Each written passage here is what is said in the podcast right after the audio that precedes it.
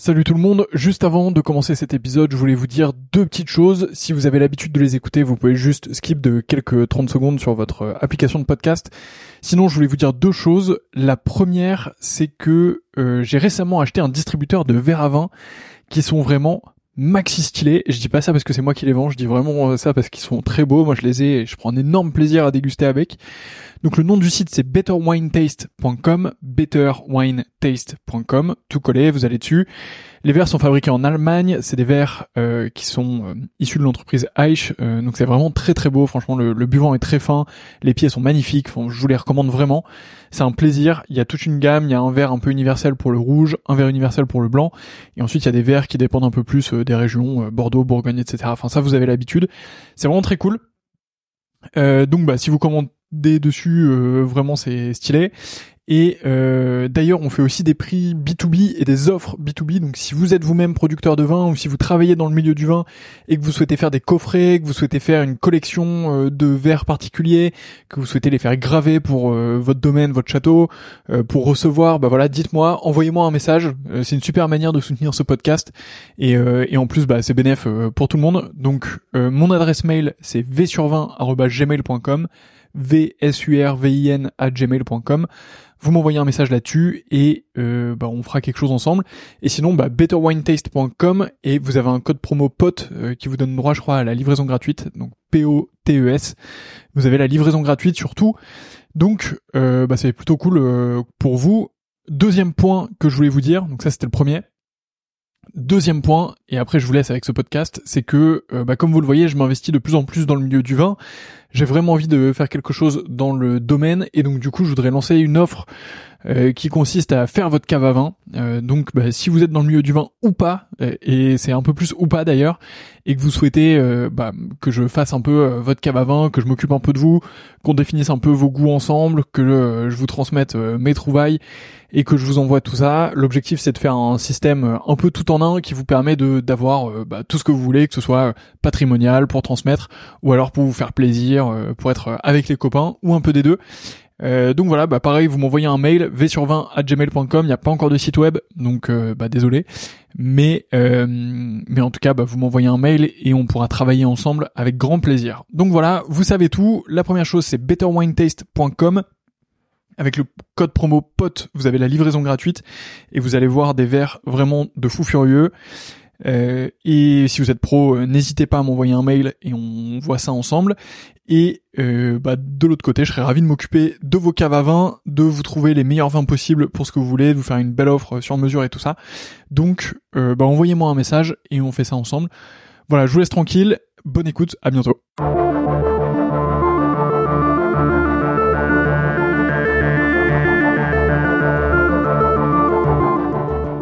Bonjour et bienvenue dans ce nouvel épisode du Winemaker Show dans lequel je suis parti à la rencontre de Jean-Michel Caz, à Pauillac évidemment, le célèbre propriétaire de Lingebage. Dans cet épisode, Jean-Michel revient sur l'ensemble de sa carrière, des débuts dans le vin qu'il a connu jusqu'à aujourd'hui, jusqu'à la succession qui s'opère progressivement avec son fils. Cet épisode était absolument incroyable, j'ai beaucoup apprécié cet échange, j'ai énormément appris sur la carrière aussi de cet immense personnage euh, bordelais. Je le remercie encore pour cette interview. J'espère que celle-ci vous plaira. Si c'est le cas, n'oubliez pas d'en parler autour de vous, de partager cet épisode. Et moi, je vous souhaite une excellente écoute.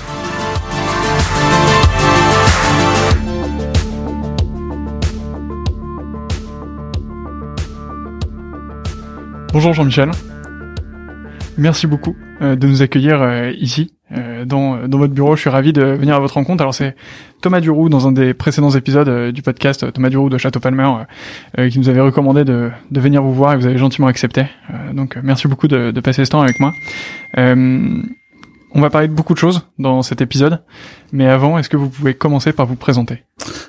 Oui, ben, je m'appelle Jean-Michel Caz et né à Bordeaux il y a trop longtemps. Vous, en, voulez en savoir un peu plus? Alors, je, je pense que je veux en savoir un peu plus. Ouais. Mais on va creuser, si vous voulez. Euh, est-ce que vous pouvez me raconter comment est-ce que vous en êtes venu au vin euh, Oui, bien sûr. Bah, je, je suis né dans dans une famille qui était qui avait des intérêts dans le vin. En fait, je suis né avant la guerre. Euh, au moment de la Grande Dépression des années 30 et à une époque où le vignoble médocain était en extrêmement mauvais état. Euh, je ne suis pas originaire du Médoc, ma famille n'est pas originaire du Médoc, ils sont originaires de l'Ariège en fait.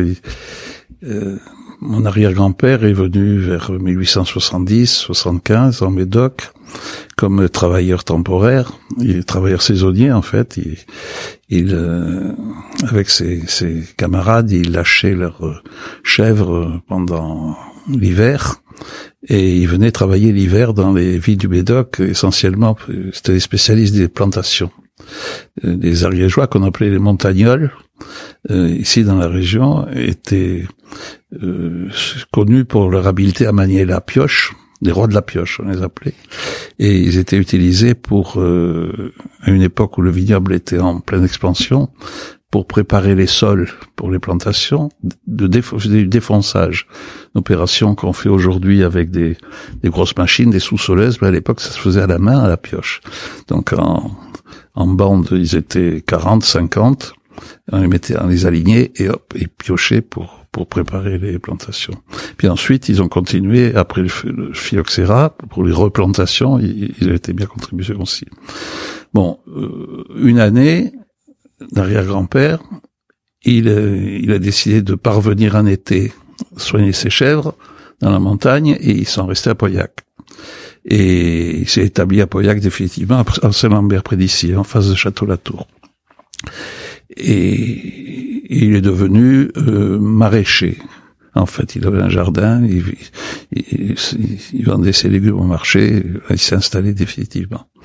Il a, et puis, il a eu plusieurs enfants, dont, mon grand-père, qui lui, après avoir fait des études brillantes jusqu'au certificat d'études, il paraît qu'il était brillant, il avait eu le prix cantonal, on raconte ça dans la famille depuis toujours, il était le meilleur élève du canton à, à 11 ans, mais il a quitté l'école à 11 ans. Et il a fait plusieurs choses. Il a été apprenti dans une dans une banque quelque temps, puis puis euh, il a été ouvrier boulanger, et puis il a épousé la fille boulanger qui était lui-même euh, ariégeois comme comme lui, et il est devenu boulanger. Donc il était boulanger à Pauillac euh, au moment de la guerre de 14, et il est revenu après la guerre de 14, euh, une guerre assez brillante, puis il est revenu avec le grade de capitaine, ce qui était pas mal. Euh, sauf qu'à l'époque, l'avancement était rapide. Euh, il y avait tellement de pertes. Je sais pas. Et et puis il a continué à boulangerie jusqu'il y a eu un événement qui a décidé du sort de la famille. En 1924, le boulangerie a brûlé un incendie, puis il se retrouvait sans boulanger sans boulangerie. Donc il a fallu qu'il travaille. Et il a, comme il était un peu paysan sur les bords, il connaissait la vigne et tout ça, il est allé voir des...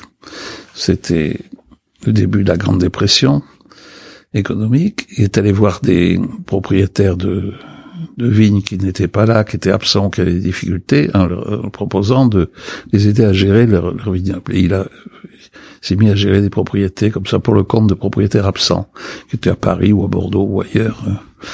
Et des petites propriétés s'occupaient de Château-Lieu-Jean à côté d'ici, s'occupaient de le vignoble de l'île Patira, euh, Château Valrose, un autre à l'île Margot, euh, pas l'île Margot, à l'île Vincent à Margot enfin un certain nombre de des hommes de pèse euh, comme ça qui, qui appartenaient à, à, une famille de de, de Pauillac mais qui s'en occupait pas.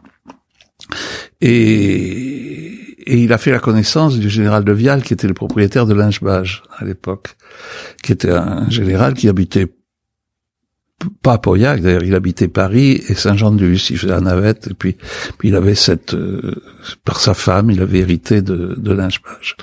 Mais il était en faillite, il, ça, ça, allait très très mal, euh, toutes les propriétés étaient en, difficulté à cette époque-là. Pour vous donner une idée des l'étendue du désastre, en, entre 1929 et 1939, 15 crus classés sur 18 ont changé de main à Pauillac en général parce qu'ils faisaient faillite. 15 sur 18. C'était impossible de faire du vin euh, à ce moment-là. C'était difficile, oui. Et Lingebage était dans ce cas-là, quoi. C'était très difficile. Alors, en 33, il a été approché par le général qui lui a proposé de prendre le propriété en fermage euh, en lui disant, ben, vous prenez un fermage, je vous demande pas de loyer, mais vous me demandez pas d'argent et vous garderez la vigne en production. C'était ça le, le, le deal. Mon grand-père n'a pas voulu le faire tout seul, c'était un gros risque pour lui, donc il, s'est euh, associé avec le garagiste, le, concessionnaire Peugeot de Pauillac, et à eux deux, ils ont pris l'âge en fermage pour pour zéro comme loyer, et puis heureusement, c'est en 33, la première année 33, il a réussi à trouver un négociant qui lui a acheté la totalité de la récolte, qui était la maison Cruz, qui lui a sauvé la mise, en fait. C'est grâce à la maison Cruz qu'il a pu continuer en 34, 35, etc. Et ensuite, il a le, garagiste, ça l'intéressait plus. Il, est parti, il s'est retrouvé seul. Et le général, voyant que qu'il s'en sortait à peu près, a, a dit mais a voulu vendre. Il, était découragé, il, voulait plus. Il a voulu vendre à partir de 36-37 et pendant plusieurs années, il n'a pas trouvé d'acheteur. C'était en vente sur la place de Bordeaux, comme toutes les propriétés de, de, la région étaient en vente. Et on n'a pas idée de, de, l'état dans lequel était le vignoble à cette époque-là. Et finalement, euh, il n'a trouvé personne. Et il a fini par accepter la proposition que lui faisait mon grand-père d'acheter la propriété, mais pour euh, pas grand-chose. C'était vraiment... Euh, mais ça gagnait pas d'argent non plus, quoi, cette époque-là. Et, le, deal s'est fait, ils ont passé un accord en 39, juste, juste avant la guerre. Euh, donc mon grand-père a récupéré l'Inchbage en 39. Le général avait vendu tous les meubles, il n'y avait plus rien à l'intérieur de, de, la maison. Et mon grand-père voulait le meubler parce qu'il avait peur que les Allemands s'y installent en 40. Donc euh, à cette époque-là, il y avait euh, à Pauillac, l'ancien château Croisébage, dont le vignoble est voisin de, de ici, mais dont le château avait été, au moment de la, crise économique, le propriétaire de Croisébage avait vendu le château pour s'en débarrasser, parce que c'était une source de, de, de, de perte de, dépenses et pas de revenus.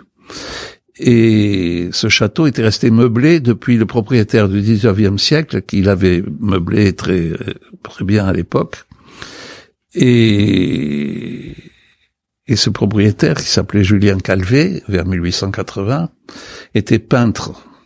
Était un peintre euh, assez connu dans la région, peintre régional assez connu, qui a ses tableaux au musée d'art moderne de Bordeaux.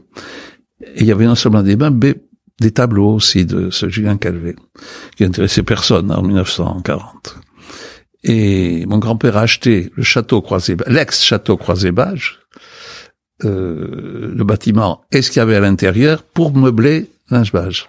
Il a transporté tous les meubles 1880 euh, à Lingebage et les tableaux. moi, j'ai vécu toute mon enfance dans dans les tableaux de Julien Calvé, ancien propriétaire de Croisébage. Et on vient de les récupérer pour les mettre d'ailleurs dans le nouveau bâtiment qu'on vient de, de faire. Comme quoi, il y a une continuité. Et donc, euh, il s'est retrouvé euh, ici au début de la guerre en 40. Dans le même temps, il a acheté, dans les mêmes conditions à peu près, les armes de peste à Saint-Estèphe. Et puis, euh, puis il a essayé d'en vivre, quoi. Ce qui était très difficile. Pendant la guerre, ça a été difficile. Mon père, lui, il avait quatre enfants, mon, grand-père, quatre fils. Euh, les deux aînés, plutôt l'aîné, qui était une forte tête, je crois, s'était engagé dans le dans l'armée française euh, au moment de la guerre du Rif au Maroc. Euh, baroudé là-bas, puis était revenu, et puis il fallait qu'il fasse quelque chose, il était devenu agent d'assurance. Il était agent d'assurance à Dax. Euh, le deuxième, et le troisième avait fait des études assez brillantes. Ils étaient au collège de Blaye, où ils allaient euh, avec la navette, euh, le bateau qui faisait traverser la Gironde, quand il était quand il était boulanger. Ils ont terminé tous les deux à l'école polytechnique. C'était pas si mal pour euh, pour pour des enfants de boulanger de Pauillac. Et ils ont fait une brillante carrière dans la banque. Ensuite, ils ont ils ont, sont plus ils ont coupé le, contact avec avec le Médoc. Faut dire que le Médoc, encore une fois, dans les années 30, c'était vraiment euh, pas encourageant. Mon père, lui, euh, avait l'exemple, ses deux frères aînés, c'était le dernier, il était le quatrième, ses deux frères, euh, juste avant lui, qui avaient fait de belles études, voulaient faire les, les, mêmes, et il a continué, il était, il se débrouillait pas mal, il a été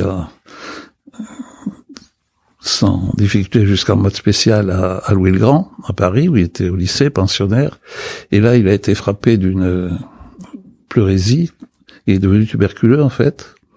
Et il a été rapatrié sanitaire euh, juste avant de passer les concours. Euh, il aurait peut-être été reçu, lui aussi, je vais savoir. Et il restait plus d'un an alité, à Pauillac. Ensuite, il a fallu qu'il redémarre doucement, qu'il réapprenne à, à, vivre, reprendre des études. Il a repris, il a fait des études de droit. Il, s'est relancé dans le droit. Il a passé une licence en droit. Puis il a fait son service militaire. Puis il y a eu la guerre. Il a été mobilisé et, et puis il était pris, fait prisonnier. Il était envoyé à la frontière polonaise où il a passé cinq ans. Et il est revenu en 45. Euh, en juin 45, il est revenu il avait, il avait 33 ans, il n'avait jamais travaillé. Donc euh, il s'est mis à développer un tout petit portefeuille d'assurance qu'avait créé mon grand-père. Il est devenu lui aussi agent d'assurance à Pauillac. Et, et il a très bien réussi, il travaillait beaucoup, il a il a développé ce cabinet d'assurance qui est devenu important. Euh, et moi, j'allais au lycée à Bordeaux. Lui, on se voyait le, week-end. J'habitais au début chez mes grands-parents, puis ensuite. Euh, et, et quand j'ai eu, ça a été le moment pour moi de choisir une une une voie.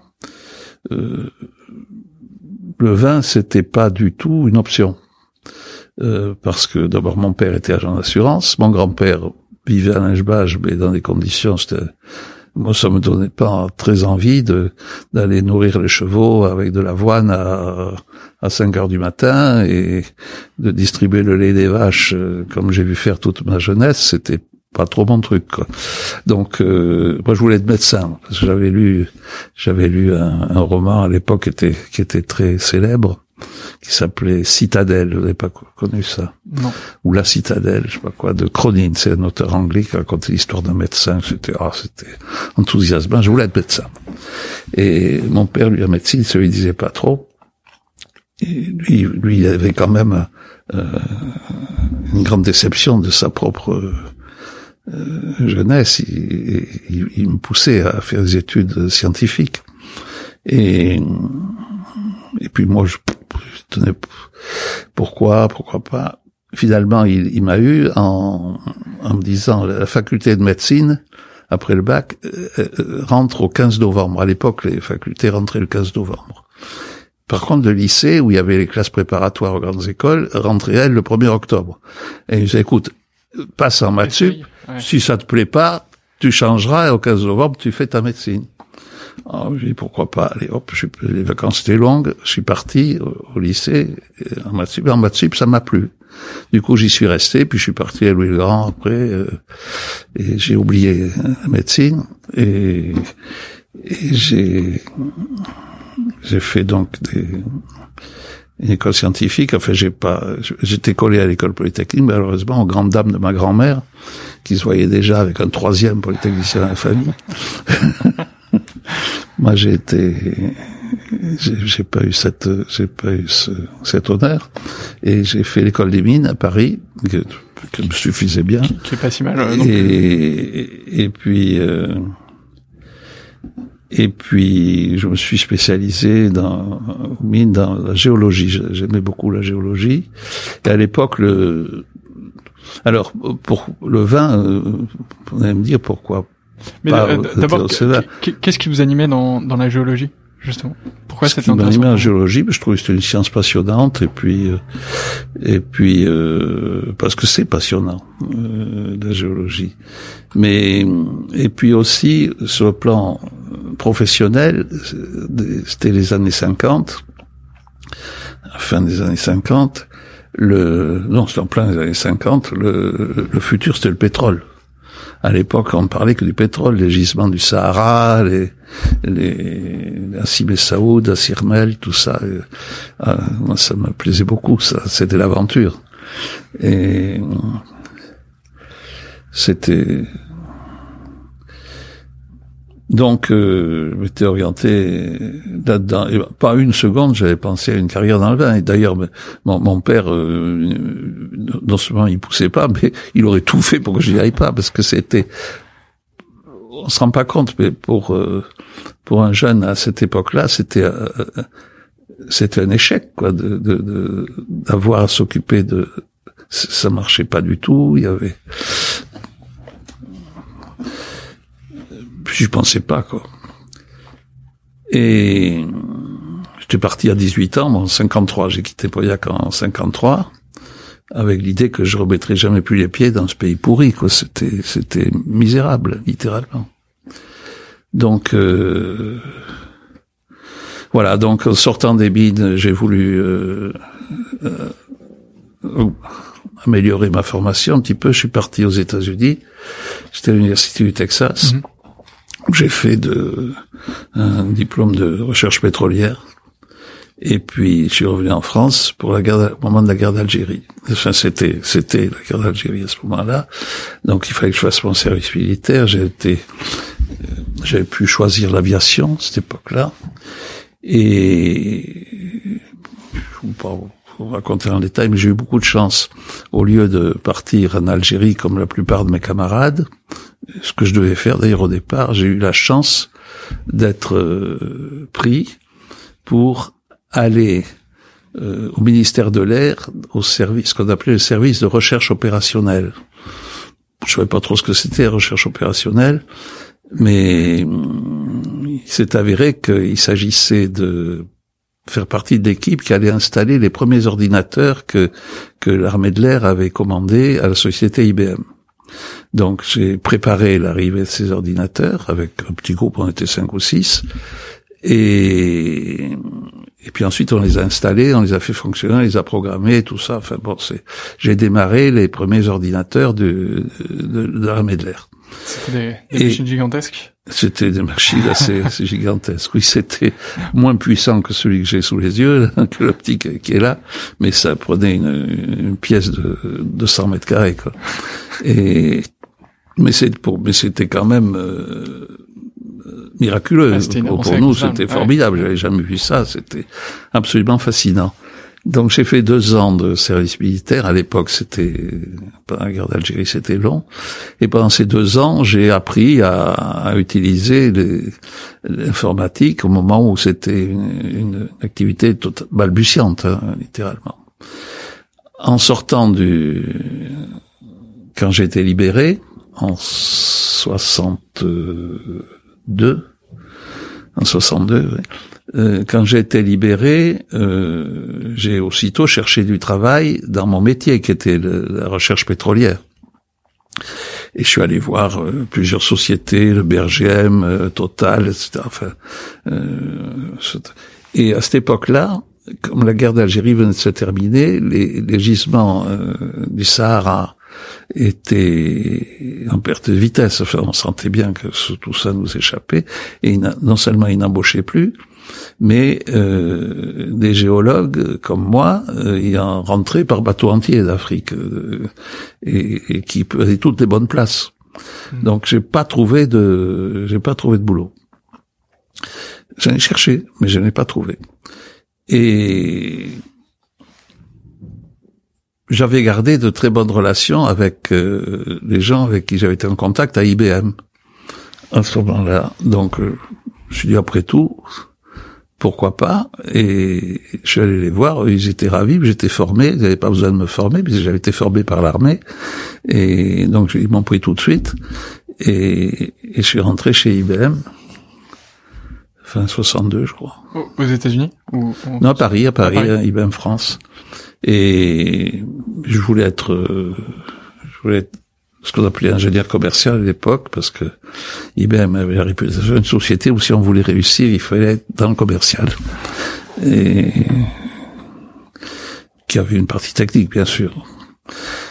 Et, mais ils m'ont d'abord expédié au laboratoire de développement de Lagode, à côté de Nice, où, où j'ai eu la chance de, de travailler sur les premiers systèmes de transmission de données qui était quelque chose de très très nouveau à l'époque. On mettait les données un bout d'un fil, puis on les récupérait à l'autre bout, c'était comme un miracle. Hein, avec les, premiers modulateurs, des modulateurs, je sais pas si ça...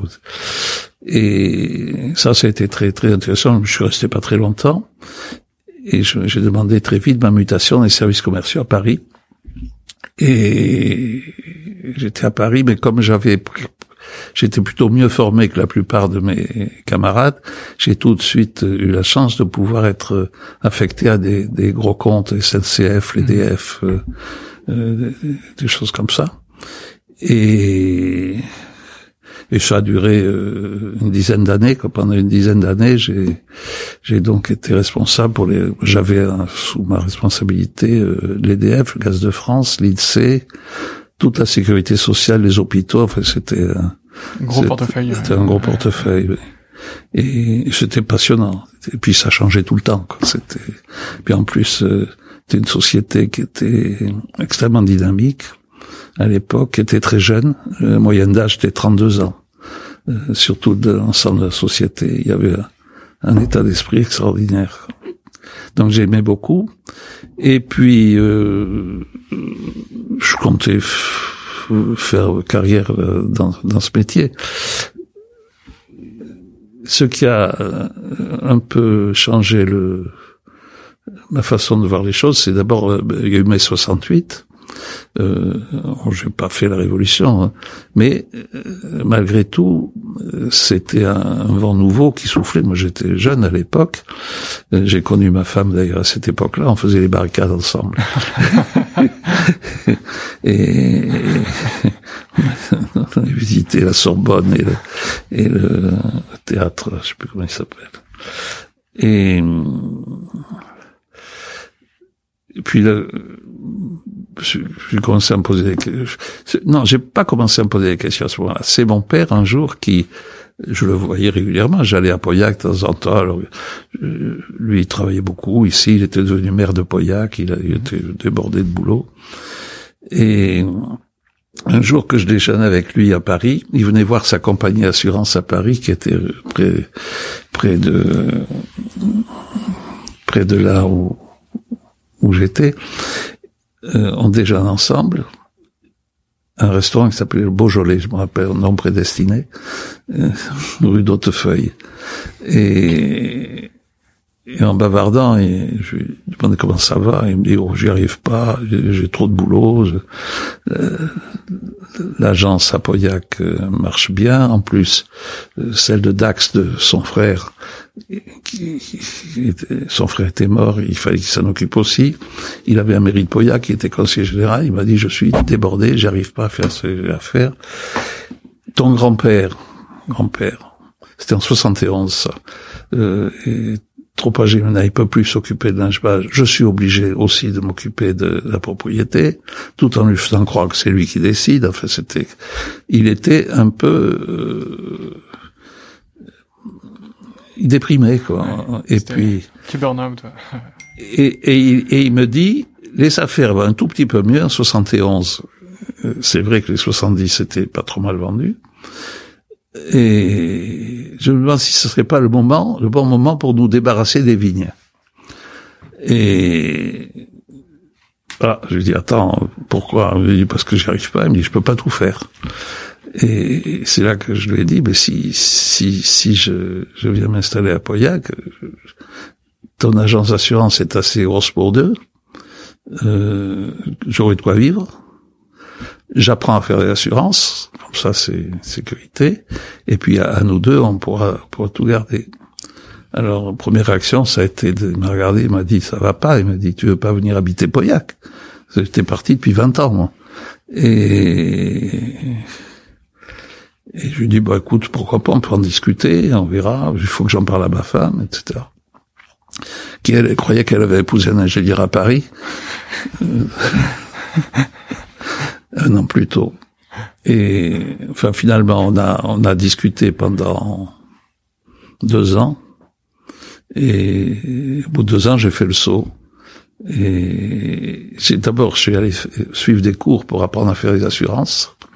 Je, je sais rédiger une police 710, ça très bien. Et, j'ai passé trois mois à apprendre à faire de l'assurance, puis je suis, je suis venu m'installer à Pauillac. Et à cette époque-là, mon grand-père est mort entre-temps d'ailleurs, en 72. Donc, euh, arrivé à Pauillac, le problème c'est que euh, les affaires qui étaient pas terribles sont devenues catastrophiques. Euh, parce que on est arrivé en juillet, en septembre, il y a eu le choc pétrolier de 1973 qui a eu pour conséquence de faire monter les taux d'intérêt, qui étaient de l'ordre de 4% avant, jusqu'à 20, même 25%. 25% de taux d'intérêt. Autrement dit, il n'y avait plus d'argent. On pouvait plus emprunter. Pour financer les stocks, c'était quasiment impossible. Donc ça a été, euh, ça a été un effondrement total. Quoi. La, profession s'est effondrée, littéralement. Et, et moi, six mois après mon arrivée, euh, Ici, je faisais des assurances, mais tout ce qui était euh, le vin euh, nous filait entre les doigts. Quoi, c'était, on avait l'impression que ça, ça ne... et ça a duré, ça a duré longtemps. Quoi. Ça a duré plusieurs années. Euh, ce n'est véritablement reparti un peu que à la fin des années 70. Quoi. Entre 74 et, et 79, pratiquement, ça a été euh, était au bord du au bord du précipice euh, de façon permanente. C'était compliqué. En plus, ça a été une époque où où le la technique euh, énologique a fait des des progrès considérables.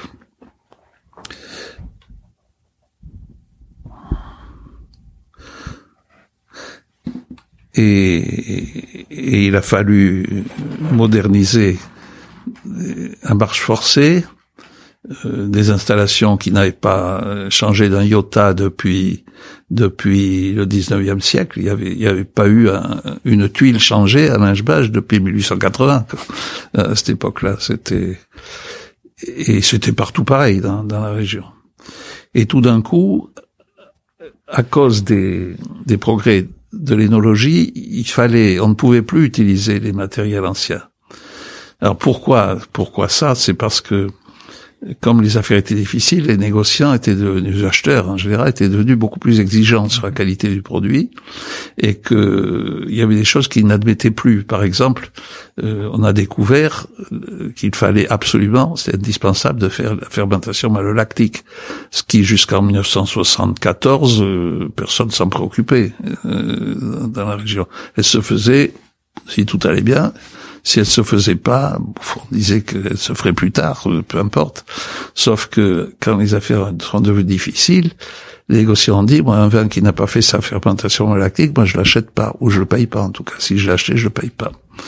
Et donc, ça a amené les gens à marche forcée à, à, à, pratiquer des méthodes qu'ils ignoraient d'ailleurs parce qu'il moi le, le, maître de chez qui était à Lingebage en 73 il ne savait pas ce que c'était la fermentation lactique. Et pourtant il, était, il avait beaucoup d'expérience c'était un très bon un très bon maître de chez mais il était comme la plupart des autres le père Gaston Maud qui avait le chai qui est ici derrière là euh, en 60 74 ou 75, je me rappelle plus, il venait me voir, il me disait, bah, le négociant, j'ai vendu mon vin, il est en barrique, là, il veut pas le prendre. Il dit, pourquoi?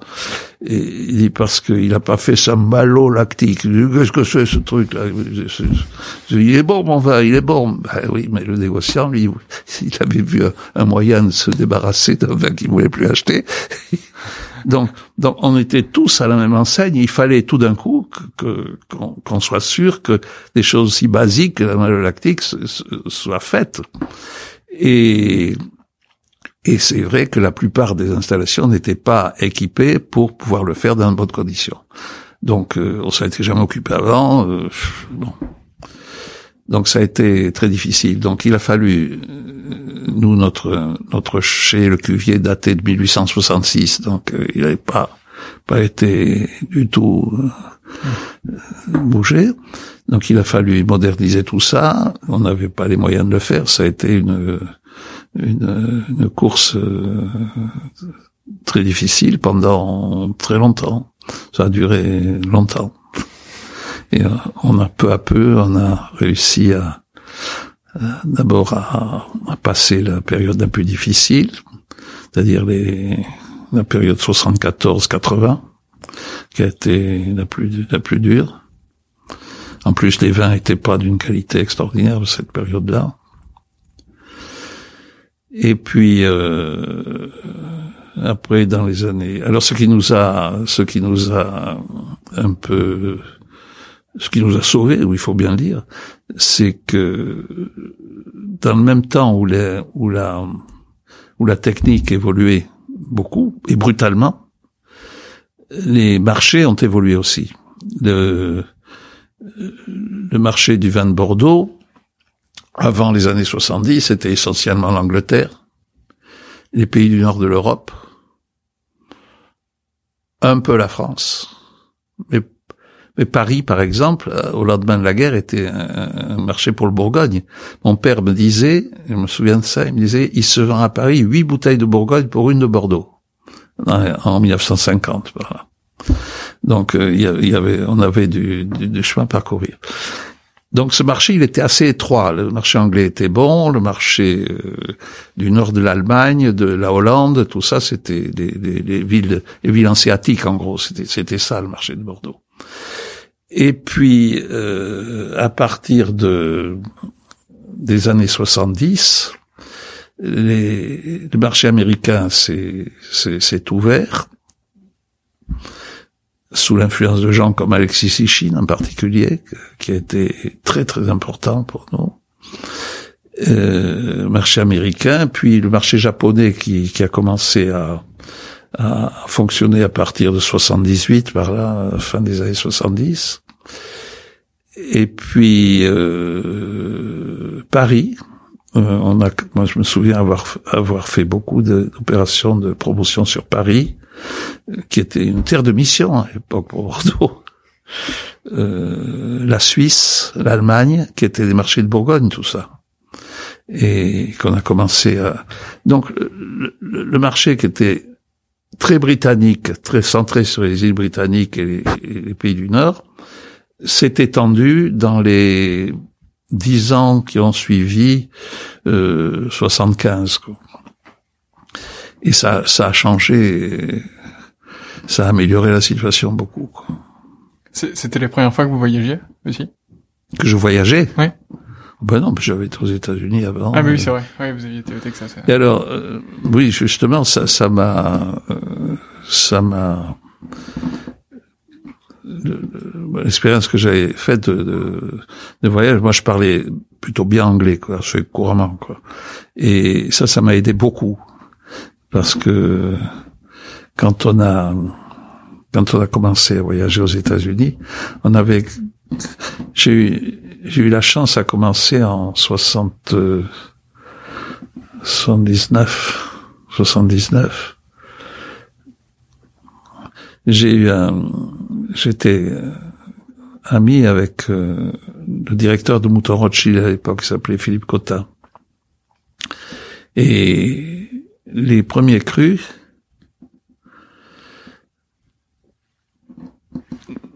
avaient à la fin, à partir de, partir 75-76, ils avaient monté un programme de promotion de dîner dans plusieurs villes aux États-Unis, en liaison avec des distributeurs. Et il y avait les cinq premiers crus, il y avait, enfin, pas, il y avait pas Pétrus, mais il y avait, il y avait euh, Aubryon, Lafitte, La Tour, Mouton, Margot. Oui, c'est ça. Et, et, il y avait un, un de des propriétaires qui accompagnait ce, ce voyage annuel. Bon. Un jour, Philippe Cotin m'appelle, il me dit, euh, Jean-Michel, il m'explique ce qu'ils font aux États-Unis. Il me dit, la, la, personne, le, le c'était un Rothschild qui devait, qui devait y aller. L'année prochaine, euh, il peut pas y aller. Alors on s'est réunis entre nous et aucun ne, peut y aller et ils sont d'accord si vous voulez le faire, vous parlez anglais, euh, vous allez représenter les premiers crus de Bordeaux dans notre truc. Il me dit bien sûr on rajoutera linge Pas de problème. J'ai dit oui. Et donc en 79, j'ai débarqué à Los Angeles avec ma femme. Pour la première fois, j'étais jamais allé en Californie. Et on a été mis dans le bain tout de suite le, soir même. Euh, enfin, pas le soir de notre arrivée, mais le lendemain, on avait un dîner à, ma maison, qui était le restaurant à la mode de Los Angeles, le truc où il y avait tous les acteurs de cinéma et tout. J'étais débarqué sur une autre planète, là. Et c'était, euh, c'était marrant. Et le chef, c'était Wolfgang Puck. Je sais pas si ce nom vous dit quelque chose, qui est, une célébrité aux États-Unis. Aujourd'hui, il a, je sais pas, il doit avoir 50 restaurants. Mais à l'époque, il était tout jeune. Et c'est un Autrichien. Et on a fait ça, euh, ça s'est plutôt bien passé. Après Los Angeles, on a circulé dans les États-Unis. On faisait une dizaine de dizaines de villes avec euh, des manifestations comme ça. Fait ça pendant deux ou trois ans, puis au bout de deux ou trois ans, le le, les premiers crus ont décidé que finalement ah oui parce que l'année d'après comme ça s'était bien passé et que ça les embêtait ils m'ont dit est-ce que vous voulez pas recommencer? Je me suis dit pourquoi pas? Fait que je l'ai fait pour eux pendant euh, en rajoutant un page pour moi c'était remarquable. Ça ça permettait c'était un bon et j'ai fait pendant deux ou trois pendant trois ans je crois et au bout de trois ans ils ont décidé d'arrêter ils voulaient plus ils voulaient plus le faire et Miklos Dora, qui était un Hongrois extraordinaire, qui était leur représentant aux États-Unis, euh, avec qui j'étais devenu ami, euh, me dit mais vous allez pas arrêter. Je lui dis bah si. Mais non, faut faut pas. Et c'est il, me dit mais trouvez-moi euh, trois ou quatre euh, bon viticulteur à Bordeaux, puis on va les premiers crus, on n'a pas besoin, on va le faire sans eux. Moi, j'y croyais pas trop au début. Et puis, après tout, pourquoi pas? Et je suis allé voir à l'époque euh, euh, Bruno Prats, qui était cause d'Estournel, Claude Ricard, qui était domaine de Chevalier, Thierry Manancourt de Figeac, et on était cinq. Euh, bon, et on est reparti avec un groupe, avec un groupe de cinq pour faire la même chose. Et on a fait ça euh, des, pendant des années. On le fait encore d'ailleurs. Ah oui, oui je plus tout à fait. Ah, c'est Michel Delon le premier. Michel Delon de Villascaz. Mais lui, il voulait pas voyager. Il voulait jamais voyager. Et et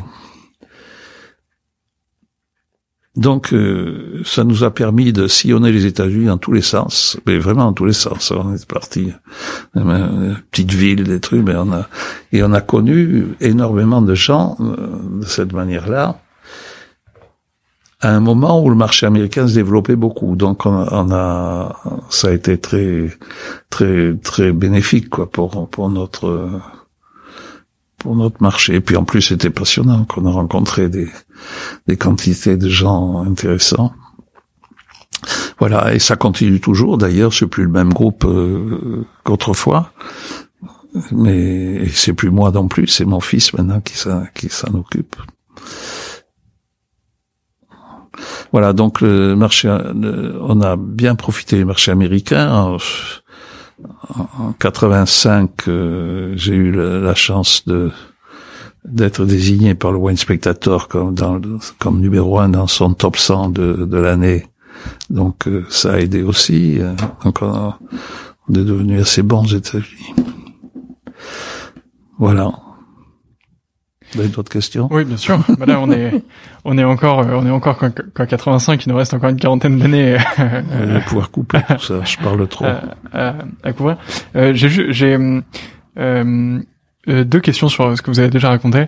Euh, la, la, première, vous avez parlé de, de votre épouse. Euh, il y a eu deux ans de discussion entre euh, le moment où euh, vous avez eu cette discussion avec votre père euh, au restaurant et le moment où vous êtes parti pour Pauillac. Quelle était la réaction de votre épouse à ce moment-là?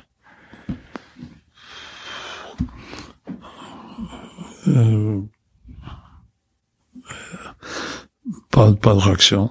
Ok. Non, ça c'est. Bah, D'abord, elle n'était pas française.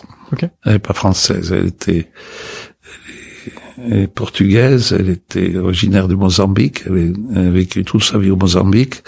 Mais entre Paris et Pauillac, elle voyait pas bien. Non, je dis ça, c'est pas vrai.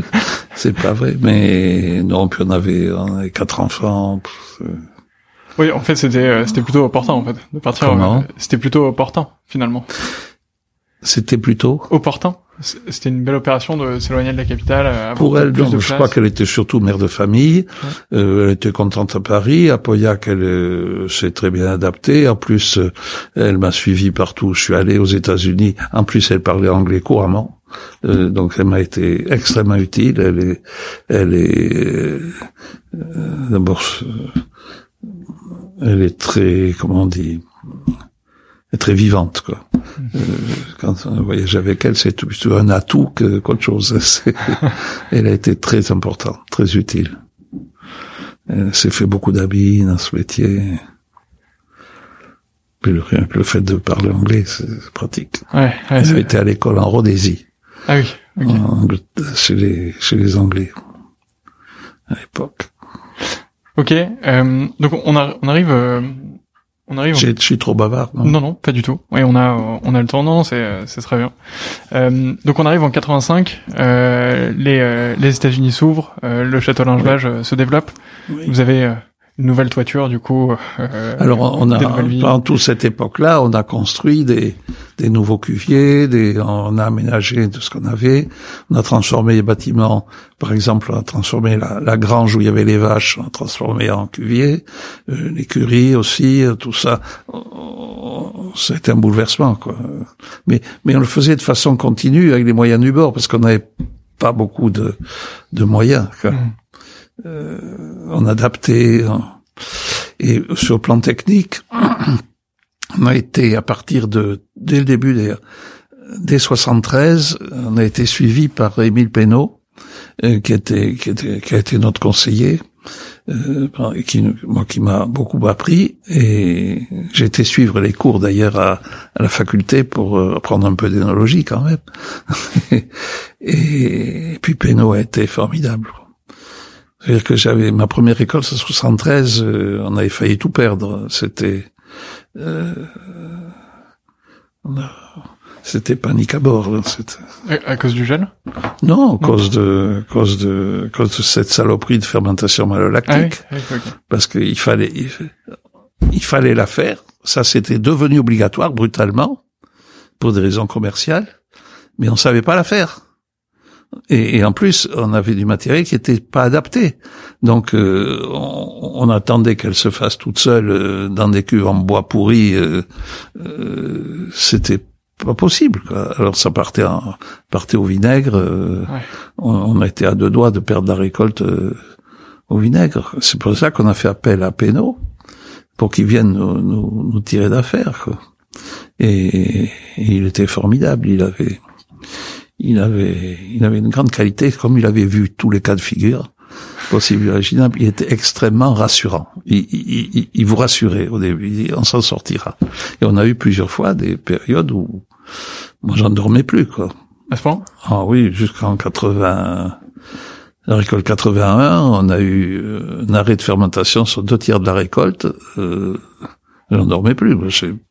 Surtout qu'on était, au point de vue financier, on était sur le fil du rasoir. Si on avait perdu deux tiers de la récolte, euh, on n'existait plus, quoi. Et, et on n'a jamais su ce qui s'est passé. Et, mais Pénaud, Pénaud nous a rassurés, nous a permis de temporiser, de calmer le jeu, et, et on a pu rétablir la situation. Mais c'était, il y avait des choses qui c'était très mystérieux, quoi. Et on, on s'est jamais expliqué cette histoire de la récolte 80, ce qui s'est passé. Et on n'a pas été les seuls d'ailleurs. Sur 81 et 82. 82, on n'a pas eu de problème, mais je sais qu'il y a des, il y a d'autres propriétés qui ont eu des problèmes en 82, analogues à ceux que nous avions eu en 81. Tu sais, les, les levures, c'est les êtres vivants, hein, quelquefois. C'est, puis on, on maîtrisait pas les choses comme aujourd'hui. Puis les, les, matériels étaient pas adaptés, ils étaient donc les, les, déviants c'était facile. Quoi. Hmm. Depuis, euh, depuis tout s'est accéléré pour l'ange badge. Euh, à quel point de vue? bah, tous, j'ai l'impression, euh, sur le point de vue euh, technique. bah, technique, on a on n'a pas cessé de faire des progrès. On n'a pas cessé de faire des progrès. On a vraiment, euh, euh, même encore aujourd'hui, quoi. Ça, ça n'arrête pas. Moi, je suis stupéfait de voir tout ce qu'on découvre, ce qu'on apprend, ce que ça n'arrête pas, quoi. Euh, alors, dans la vinification, il y a plus grand chose aujourd'hui. Ça, c'est l'essentiel a été fait dans les années 70, 80, 80. il y a toujours des tests sur des nouveaux contenants ou des, des nouvelles. Oui, on euh, ouais.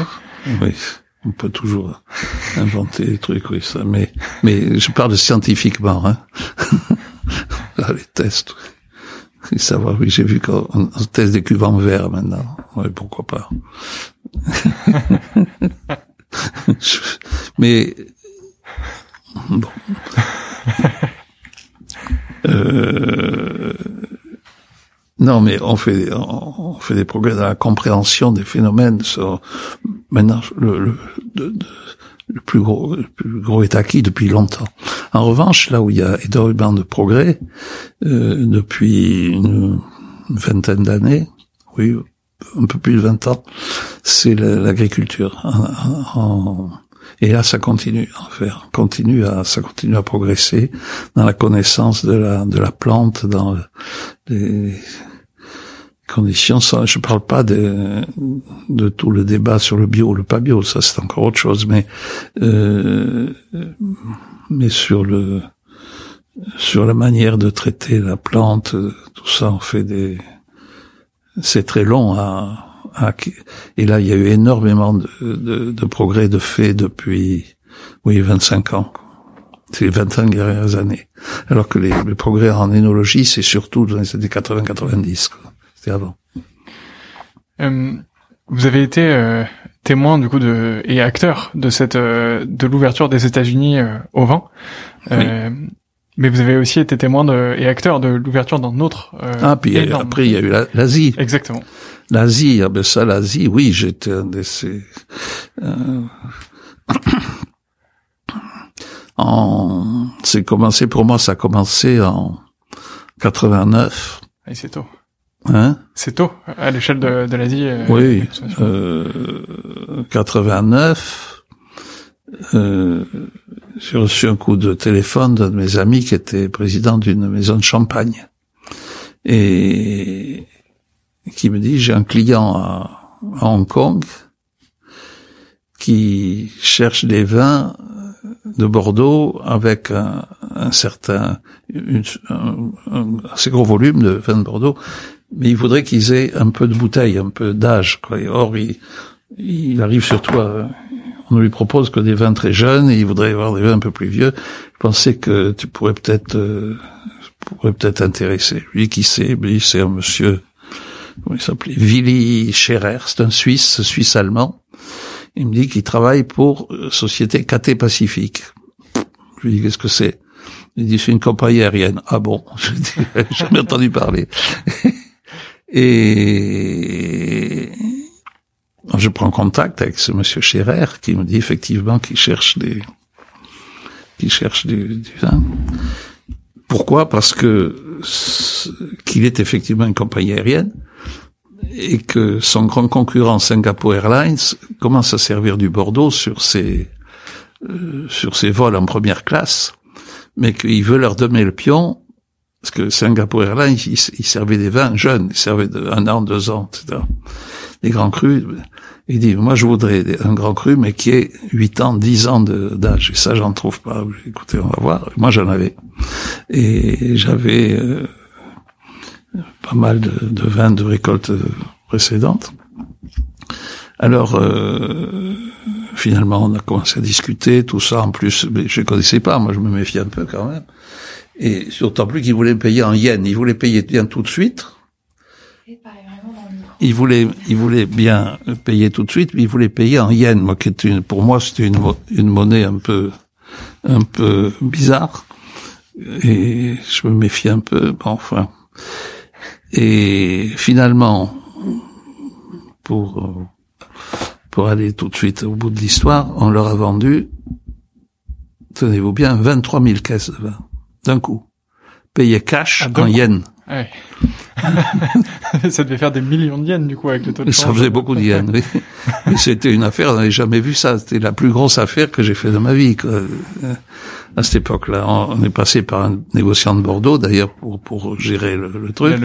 Mais je m'étais renseigné avant auprès de auprès de la Banque française du commerce extérieur et de Claude Bébéard, qui est le président d'AXA, qui est un ami et à qui j'avais demandé de regarder le contrat. J'ai dit, toi, des, toi, des, des spécialistes euh, financiers dans ton truc, qui jettent un coup d'œil sur ce truc-là, voir si je suis pas en train de me faire rouler, parce que c'est un gros. Et les deux d'ailleurs m'ont confirmé que je pouvais y aller. Donc on a signé et on a été installé donc euh, à partir de 89 en première classe dans tous les vols KT Pacifique, en particulier tous ceux qui irriguaient l'Asie ou Londres, etc. Ce qui a été un, un coup de pouce extraordinaire. Mise en avant aussi incroyable. Mise en avant, formidable. Une époque où il y en avait très peu. Et, et j'ai, et alors ils m'ont demandé de venir tout de suite à, à Hong Kong, où j'étais jamais allé, euh, pour euh, faire euh, la formation des hôtesses de l'air. Un vrai plaisir. Il fallait leur apprendre à déboucher les bouteilles. Elles n'avaient jamais débouché une bouteille. et, ensuite parler du vin, etc. C'était gamines, elles avaient la moyenne d'âge des 22 ans. Je me souviens, c'était pas mal. Il y avait 11 nationalités. tout autres plus ravissantes les unes que les autres. Et alors, on a débouché les bouteilles. Il y a pire comme, il y a pire comme métier. Mais j'ai connu pas mal de, de gens à Hong Kong à cette occasion, dont un Chinois. Un Chinois qui, qui avait un bistrot à Hong Kong et qui, qui voulait à tout prix que j'aille à Pékin avec lui. Et Pékin, je n'ai pas très envie d'y aller, d'autant plus qu'on vendait pas euh, une goutte de vin en, Chine continentale. Finalement, en 91, je crois, il m'a convaincu d'aller à Pékin et il m'a pris un stand dans une foire euh, alimentaire. Il y avait une sorte d'exposition, un salon alimentaire à Pékin et j'avais un, stand où je suis parti avec un ami, un bordelais, à deux, avec euh, avec quelques vins, dans l'idée de les faire goûter aux gens pour voir, parce qu'il y avait pas, il y a pas d'acheteur, il y avait rien, pour voir ce que la réaction des gens. On avait demandé du rouge et du sauterne. Euh, alors ça a été, le salon a duré oui, quand on était reçu à Pékin, je me souviens, le, Chinois nous avait obtenu une limousine, une magnifique limousine noire, sur le pare-brise duquel il y avait il y avait un panneau, il y avait écrit State Guest, invité de l'État. c'était, on passait partout avec ça. C'était, c'était merveilleux. Et, et, au salon, alors là, on, on, vendait rien, on avait, mais on, il y avait des gens qui passaient dans les allées, on, les harponnait, dans, on les harponnait dans les allées, on disait venez goûter du vin avec une interprète euh, chinoise. Et ah, ils venaient goûter du vin. Quand c'était du rouge, ils, goûtaient comme ça, puis pof, ils recrachaient. Ah, c'était dégoûtant. Ils pouvaient pas, supportaient pas le tanin, le goût du tanin. C'est très éloigné du goût mhm. des goûts chinois. Et en revanche, le sauterne, il le buvait comme je bois de l'eau, moi. Et alors, euh, en partant, je me dis, je parlais à le copain qui j'étais parti là-bas. Je lui dis, on vendra peut-être un peu de sauterne d'un jour dans ce pays, mais du rouge, c'est pas la peine de nous fatiguer. on s'est drôlement trompé.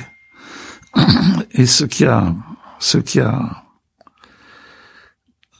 ce qui a tout changé en Chine, c'est en 93, Excusez-moi. Non, non, je vous en prie, mais vous voulez un verre d'eau peut-être euh, oui. pour faire une pause Moi, j'ai un peu d'eau avec moi.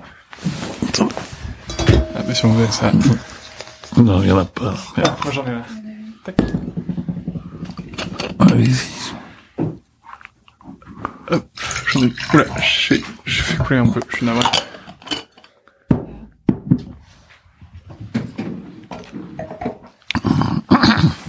Et oui, parce qu'on on revient sur tous ces souvenirs, mais si on n'a pas d'eau, c'est difficile.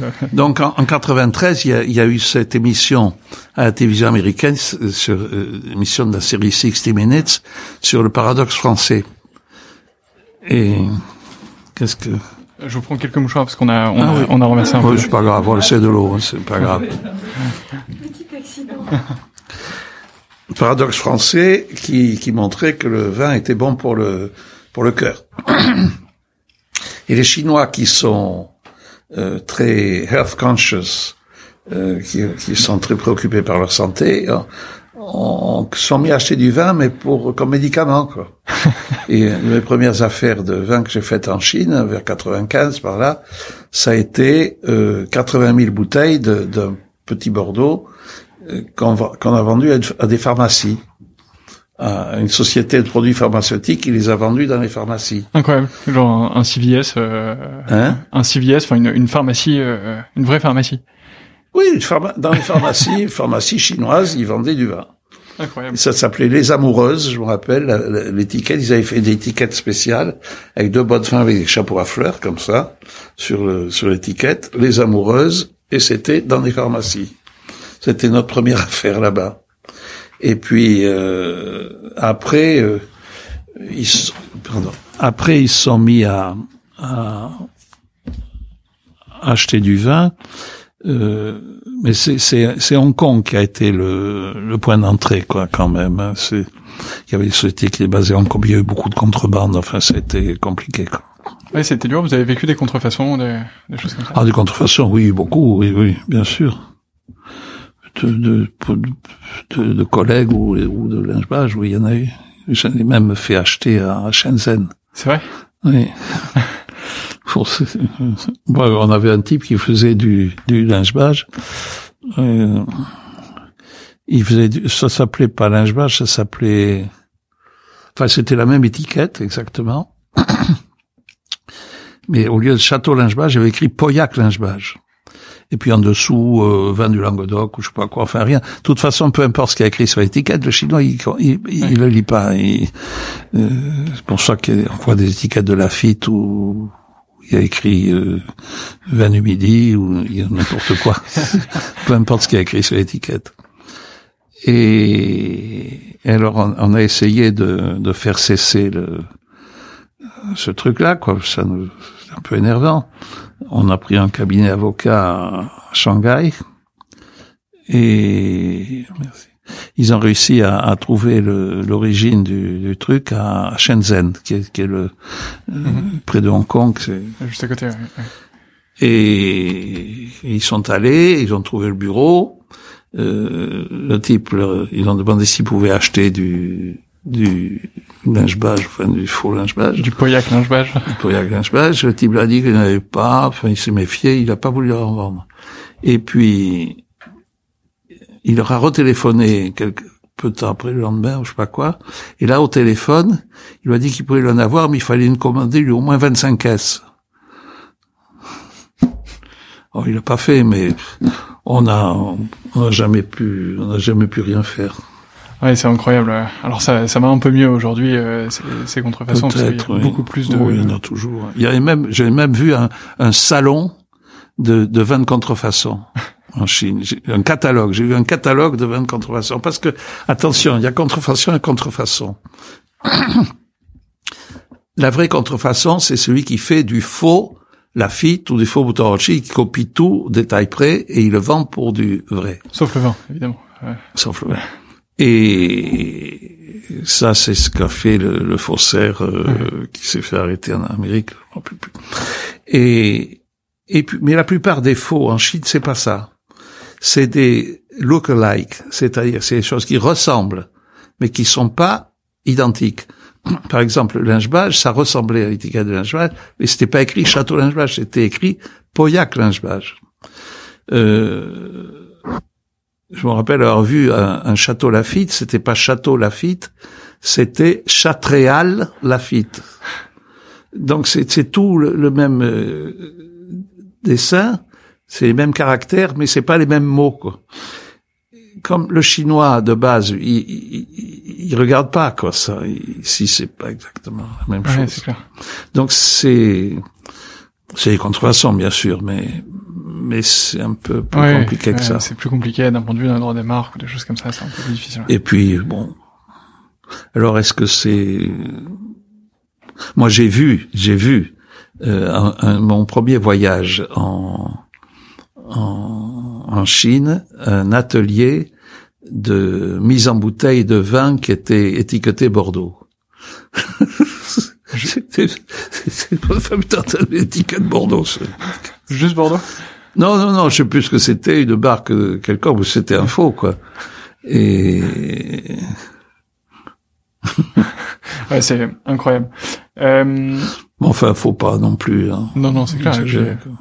et depuis le marché. Sur- pour les grands vins, surtout pour des pour des pétrus. Je, je me rappelle avoir visité un jour euh, un, un casino à Macao où ils avaient une cave extraordinaire. Et, une extraordinaire. Il y avait des pétrus, il y en avait jusque. En revenant à Bordeaux, je j'étais j'étais stupéfait. En revenant à Bordeaux, je dî- dîne avec euh, jeunes, je me rappelle plus, avec euh, euh, Christian Moix, qui était ce qui s'occupait de Pétrus à l'époque. Je lui raconte que j'étais. Il m'a dit, ils sont tous faux. ah bon? C'était peut-être, peut-être pas, j'en sais rien. Mais il y en avait beaucoup. Hein. Il y en avait une plein de pièces. Ouais, ouais, c'est possible. Depuis le marché chinois, heureusement, a, a grandement évolué sur l'éducation justement euh, du consommateur sur les grands crus. Je sais pas. En tout cas un peu plus que, que lors de ses premiers à voyages. l'époque où il a évolué, oui, bien sûr. C'est grand le marché chinois. Ouais, ouais, c'est très grand et il y a encore beaucoup de choses à faire. Euh, Il y a un élément dans votre parcours qui est, qui est aussi très intéressant, c'est euh, le moment où vous avez travaillé avec euh, AXA Millésime. Oui. Euh, vous, avez travaillé avec eux pendant plusieurs années pour les accompagner dans, dans 15 leurs ans, pour, pour les, les accompagner dans leurs acquisitions euh, Oui. de, de différents châteaux. Est-ce que vous pouvez nous raconter un peu euh, comment ça se passait, quel était votre rôle? Alors, euh, Comment ça s'est fait aussi Comment ça s'est fait? Ben ça s'est fait parce que j'étais au lycée avec Claude Bébéard, qui, qui était président d'AXA. Donc euh, je l'ai connu, euh, puis on était restés copains, quoi. On, on se voyait régulièrement. Et parce que c'est un, c'est un amateur de bonnes choses, donc on, arrivait de temps en temps d'aller faire des quand il venait en vacances au Cap Ferré où il avait une maison, et nous aussi d'ailleurs, on partait en- ensemble pour dans le Gers ou dans d'autres coins pour aller déguster les foie gras ou autre. Et et puis un jour en 85, oui en 85, oui, il, il me téléphone et il me dit dis donc j'ai je suis en train de pour AXA d'acheter une propriété à côté de chez toi. Euh, mais l'équipe qui s'en occupe, il connaît rien du tout en vin. Est-ce que tu voudrais pas euh, les voir pour euh, leur donner un avis quoi sur. Le... oui, oui, volontiers. Et s'agissait de Cantonac Brown à Mhm. l'époque. Et donc euh, je fais connaissance de son équipe, qui en fait c'était un bonhomme, c'était Bernard Robin qui était le directeur des, des acquisitions pour euh, le groupe AXA. Alors le groupe AXA, comme toutes les compagnies d'assurance, euh, achètent des biens réels qui sont des contreparties des engagements qu'ils ont pris euh, vis-à-vis de leurs clients. Euh, sont des garanties pour payer plus tard les retraites, les, les assurances vie, et les sinistres, etc. Quoi. Bon, je rentre pas là-dedans, mais ils ont des règles d'investissement. euh, Ils peuvent pas. D'abord, ils ont des règles euh, légales qu'ils doivent observer, puis bon. Et donc là, il, il a vu cette idée. Bon, quand quand la branche donc participé à la discussion, mais ça a été très rapide, euh, avec le propriétaire de l'époque, mais qui nous a trompés, c'est-à-dire qu'il nous a laissé croire qu'il avait signé avec nous, puis il a signé dans notre dos et quelqu'un d'autre. Un jour, ça a été... Quand je dis notre dos, parce que je, je, je, Oui, vous étiez- je m'étais étiez- mis à- avec, l'équipe, quoi. L'équipe qui était deux personnes. C'était deux personnes. À partir de deux, c'est une équipe. Et donc, euh, donc ça a loupé. Puis pff, je dis, bon, tant pis. C'est pas, moi, pour moi, ça me concernait pas beaucoup. Et puis quelques temps après, c'était en 86, ça alors. Euh, Claude me rappelle et, me dit, ça y est, on est sur une autre affaire maintenant, euh, qui est Pichon-Longueville, à, à Pauillac. Et mais on a des problèmes avec la famille, c'est en train de capoter. Il me dit, est-ce que tu pourrais essayer de voir ce que s'il peut faire quelque chose? J'ai repris contact et puis là effectivement, j'ai, comme je connaissais bien la famille Bouteiller qui était euh, vendeur, j'ai par l'un d'eux, j'ai pu rabibocher la discussion qui était effectivement mal partie et et puis, on- et puis ils ont, ils ont fini par, ils ont acheté Pichon. J'avais d'ailleurs, euh, faut pas rentrer dans le détail, mais, et mais ça a été très très intéressant. Puis, mais bon, c'était fait, c'était fait. Ils avaient acheté. Et puis euh, Claude Bébert me dit, mais maintenant qu'on a acheté ça, faut, faut qu'on, faut qu'on le fasse tourner. Mais, moi, je connais personne. Est-ce que ça t'intéresse? Et je dis oui, pourquoi pas. Et donc je me suis retrouvé euh, euh, responsable donc de l'exp- de l'exploitation de Pichon. Il y avait un gros chantier, il y avait un gros projet. Il fallait tout reconstruire. Là aussi, c'était vétuste, c'était dans un état pas possible. C'était très très fatigué. Il fallait reconstruire l'ensemble des, des déchets. Ça, ça m'intéressait beaucoup. Et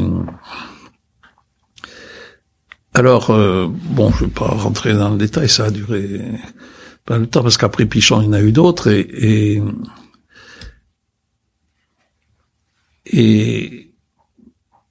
finalement, j'ai passé un accord avec, lui, j'ai créé une société de gestion des, des vignobles, et on a acheté ensemble ensuite sept, euh, sept propriétés, donc euh, Suduiro, Queta de Noval, euh, Disnoke en Hongrie. Euh, plus, il y en a eu sept en tout. Et, et on a construit un groupe qui, qui tenait la route, qui était pas mal. Et, et voilà. Ça, ça a été passionnant. Ouais. Passionnant. Pichon, on a tout reconstruit avec... euh, je voulais le faire construire d'ailleurs euh, par euh, Didi Pei, l'architecte qui vient de faire euh, le, qui est le fils de Yao Ming Pei qui avait fait le Louvre, que j'avais connu en 86 quand il construisait le Louvre d'ailleurs, les bâtiments du Louvre. Comment vous l'avez connu? Je l'ai connu parce que j'ai dîné avec lui un soir euh, par hasard. euh, J'étais à ses côtés, puis on a sympathisé. Il est américain, donc on parlait. Il parle très bien le français d'ailleurs. Sa femme est vietnamienne française. Et il m'avait invité à visiter le chantier du Louvre. Et, et j'y suis allé et c'était fascinant. Il venait de découvrir les, les fondations du château de Philippe Auguste. Mm. Euh, en dessous, de, oh, c'était euh, stupéfiant. Et donc j'étais resté en contact avec lui. Il était à New York. Il avait euh, à New York, il participait à, des clubs de vin, euh, grand amateur de vin. Donc quand Pichon, euh, s'est de construire Pichon, je suis allé le voir. Je lui ai dit est-ce que ça vous intéresse? Il m'a dit oui, ça m'intéresse. Et, et, et on était, on s'était plus ou moins mis d'accord. Et puis malheureusement à cette époque-là, il avait, il avait un chantier en cours avec un Californien et qui l'a il m'a il, m'a expliqué je suis désolé mais mon client californien veut l'exclusivité donc je suis obligé de de je peux pas Ouais, je peux pas m'engager. ouais, ouais. donc il a pas fait c'est d'autres qui l'ont fait et mais on est resté en relation et quand il agi de construire l'Inchebage comme il était en, en activité il a que 62 ou 3 ans quoi euh, on est allé le voir et puis avec Jean-Charles, Jean-Charles était d'accord, on, on a fini par travailler avec lui. Et on est très content d'avoir fait. Et- Et on a hâte, euh, on a hâte de découvrir. euh, oui, c'est bien. Ouais, ça a été un choix, quoi. Où on faisait du faux vieux, où on allait carrément vers quelque chose de plus contemporain. On verra. L'avenir dira si on a eu raison. Ouais, c'est clair. Et, en tout cas, moi, ça me plaît. Et, ma, fille, ma fille, quand elle arrive, elle, regarde et elle me dit, les, passagers pour le vol pour Casablanca sont priés de se présenter à la poste 4. mais, mais, mais non, mais vous verrez, c'est bien. Et donc voilà, ça, ça s'est passé comme ça. Après Pichon, euh, il y a eu. Euh, ben on a récupéré Cantonacban parce que euh, le la compagnie du Midi a qui avait fusionné acheté avec- Cantonacban a été racheté Ouais, par AXA. Donc du coup, on a on a récupéré Cantonacban sans avoir à l'acheter. Euh, il, il est arrivé avec le- dans les meubles. Après, il y a eu euh, Petit Village, c'est moi qui ai acheté Petit Village à, à, à mon copain Bruno Prats, qui voulait régler ses affaires de famille. Après, il y a eu Quinta do Noval, qui était, ça aussi, ça c'est moi qui m'en suis occupé. Parce que ma femme étant portugaise, c'était plus facile. Ça, ça a été une aventure incroyable. Ah oui? Oh oui. Oui, parce que c'était une... Parce que d'abord, le... la comptabilité portugaise, c'est artistique. C'est pas simple. Mais c'était une propriété magnifique. Puis j'en rêvais de... Je, je, je connaissais, j'y avais été une fois à Quintana Noval par hasard. Et ça, ça m'avait ébloui comme, comme endroit. L'endroit est magique, quoi. Et quand j'ai su que la famille Van Zeller, qui était propriétaire, était, était vendeur, je me suis précipité. Et puis après, l'aventure la plus passionnante, sans de toutes, ça a été la Hongrie. Le, redémarrage du vignoble de Tokai, qui, était quasiment à l'abandon, après 50 années de régime communiste. Et maintenant, il faudrait des heures. On fera, on fera un épisode 2, Jean-Michel. euh, Ça, ça va être nécessaire. euh, C'était bien ça. La Hongrie et puis euh, Sud-Huiro, ça c'était plus difficile. C'était plus. Ben, le sauterne, c'est plus difficile. Compliqué le sauterne. Ouais, c'est clair. Et ça l'est, euh, ça l'est encore, euh, encore aujourd'hui. euh, Oh oui. ça. Et, et Dieu sait que j'entends encore mon grand-père au, repas dominical quand il se plaignait que les affaires allaient mal, ce qui était souvent euh, dans les années 40 et 50. Et il disait j'aurais mieux fait d'acheter des vignes à Sauterne. Comme quoi on peut se tromper. Ouais, c'est clair. Au final, euh, au final, euh, pas, forcément. Euh, vous avez parlé un, un, tout petit peu de, de Jean-Charles euh, avant, euh, donc Jean-Charles qui est votre fils, Oui. euh, et et avec qui vous assurez en ce moment une transition. euh, Ah ben la transition elle est faite. Elle, elle est faite hein. même. Ouais. Oui, oui, absolument. Euh, donc c'est lui qui s'occupe euh, désormais de, Oui. de. Ah oui, oui, oui, absolument. Comment Et- comment ça s'est passé avec lui? Euh, Est-ce qu'il a est-ce qu'il a toujours euh, voulu le faire? Non, ou est-ce que vous êtes allé le voir justement en lui disant que vous non. être- Ce qui s'est passé, c'est que on n'a jamais beaucoup parlé. Euh, il a fait ses études en France. Ensuite, il est, il a fait euh, des stages euh, dans la banque. Il était plutôt euh, dans la gestion. Il a fait sciences économiques. Il a fait un diplôme en sciences économiques. Et et ensuite, il a été, il est parti au Brésil.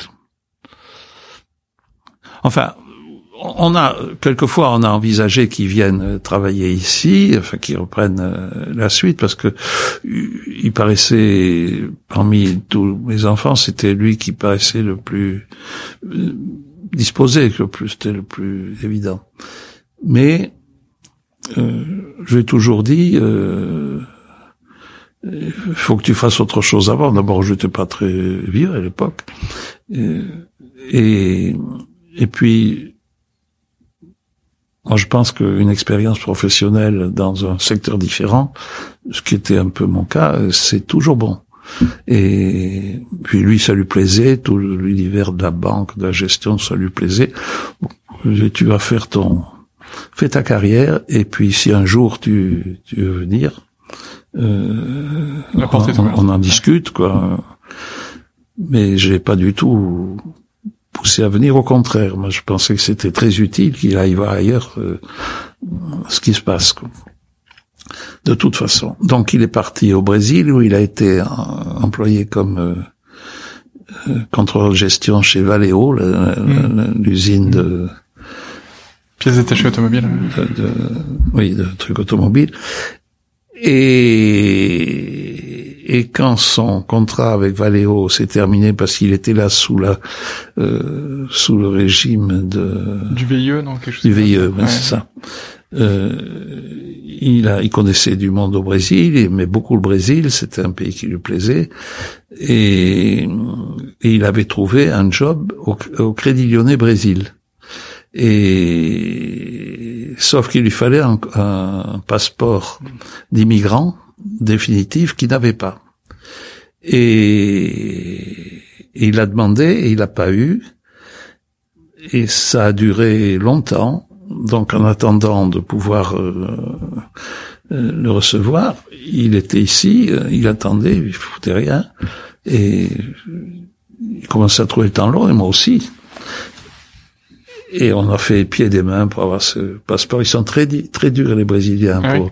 Oui, parce que le- ils accordent des des passeports, des comment dire, permis de travail euh, définitifs pour des gens pour lesquels il n'y a pas trop de candidats brésiliens.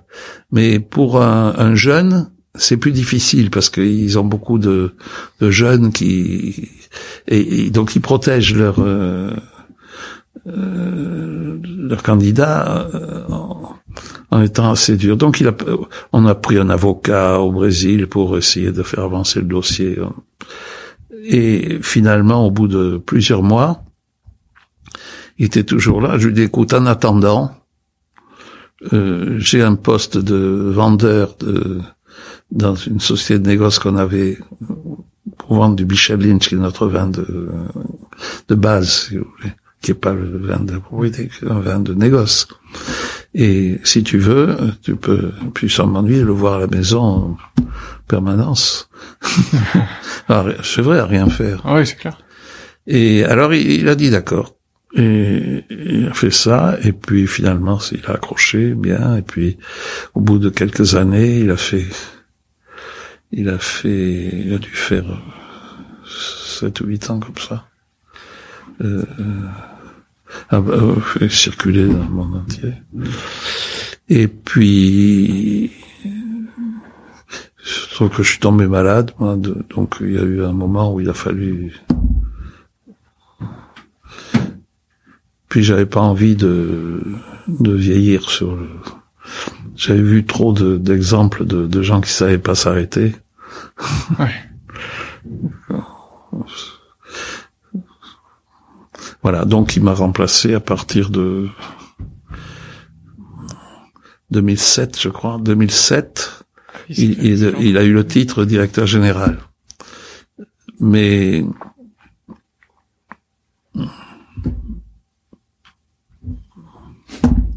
mais euh, mais euh, je non, non, je veux dire que au début ça a été un peu difficile. Pendant deux trois ans, on, a cherché nos marques, lui et moi. Et puis je suis retombé malade en 2011 et alors là, là c'était parti. Euh... c'était parti. Puis en plus c'était, je, compris que c'était le moment qui, hmm. lui aussi, on peut pas être, on peut pas être à deux, c'est compliqué quoi. Oui, c'est clair. C'est clair. Euh... D'autant plus qu'on est forcément on n'est pas d'accord sur tout quoi. Et, et puis j'avais commis une erreur importante, c'est que j'avais donné un titre, mais pas les attributs du titre, c'est-à-dire que j'avais gardé le beau bureau et lui son petit bureau. Et ça, c'est pas bon. Euh, ce que les gens, quand ils arrivaient, ils, venaient chez moi directement. Quoi. Alors je disais, le patron, c'est lui. Oui, c'est clair, c'est c'est toujours des Non, mais ça s'est très bien passé. Finalement, en plus, euh, euh, il, est bosseur, il, il, est solide et il a besoin d'être solide. Alors, on a passé des moments pas faciles. D'ailleurs, tout ce qu'on vient de faire à l'heure actuelle, là, qui demande euh, beaucoup de préparation sur le plan de la gestion, du financement, tout ça, il s'en est vraiment très très bien sorti. Quoi. Non, non c'est top. Et, euh, et, je serais ravi d'ailleurs de faire un épisode euh, avec lui dans. Comment? Je serais ravi de faire un épisode justement du podcast avec lui dans, dans quelques mois ou années mmh. euh, quand, il, quand il souhaitera, mais parce que je pense que ce sera justement intéressant d'avoir des points de vue là-dessus. au moment où, si, si vous aviez l'occasion de passer à l'oreille de Jean-Michel Caz quand il a euh, quand il est encore tout jeune et qui, qui, qui déjeune avec son père euh, au restaurant Le Beaujolais et lui glisser un mot dans l'oreille à ce moment-là, euh, qu'est-ce que vous lui diriez? Qu'est-ce que vous diriez à l'époque Qu'est-ce que vous diriez à vous-même, mais plus jeune, à, à 20, à, je sais pas quel âge vous aviez, mais Je comprends pas votre question. Si, si vous aviez l'opportunité de parler au Jean-Michel Caz ah, qui déjeunait avec son père, moi. qu'est-ce que vous lui diriez?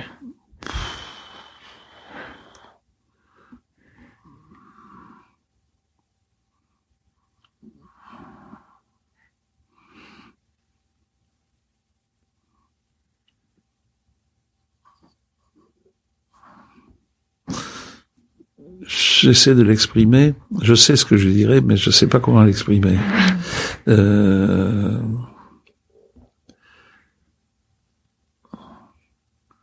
De pas se décourager. Euh... Je, je, vais vous dire, euh, ce qui, ce qui est certain, c'est que j'étais à mille lieues d'imaginer euh, que les choses tourneraient comme elles ont tourné. Euh, Aujourd'hui, le, le, le, panorama du vin de 2021 n'a pas grand-chose à voir avec ce qu'il était en 1970, je peux vous dire. Donc on est dans un environnement qui est différent. Alors, euh, ce qui me conduit à penser souvent que euh, moi j'ai jamais cru au plan de carrière, jamais. Et d'ailleurs, euh, si j'avais dû faire des plans, ils auraient tous été faux. Et en revanche, ce que je crois, c'est que la vie vous met face à des décisions, des virages à prendre, comprend, comprend pas, comprend du bon côté ou du mauvais, et on sait pas trop pourquoi au moment où ça se produit. Et que le hasard euh, fait bien les choses, peut les faire mal aussi, et qu'on est... Moi j'ai l'impression d'avoir été toujours un peu ballotté euh, dans la vie par des événements qui sont produits, mais que il y a des opportunités qui se présentent, il faut les prendre quand le moment elles se présentent. Je sais pas, ça répond à votre, je suis Ouais, pas sûr ça- que ça, ça réponde à répond- votre si, si. question, mais. Ça, ça répond, euh, ça répond mille fois à la question. et, Euh, il, il me reste, euh, il me reste trois grandes questions euh, de, de fin de podcast qui sont assez, assez traditionnelles euh, euh, ici. Euh, la première, c'est est-ce que vous avez une, une dégustation coup de cœur récente? Ah. Une dégustation coup de cœur. Une dégustation ou un, ou un, ou un vin? Un vin euh, Bon, j'en ai plein, mais...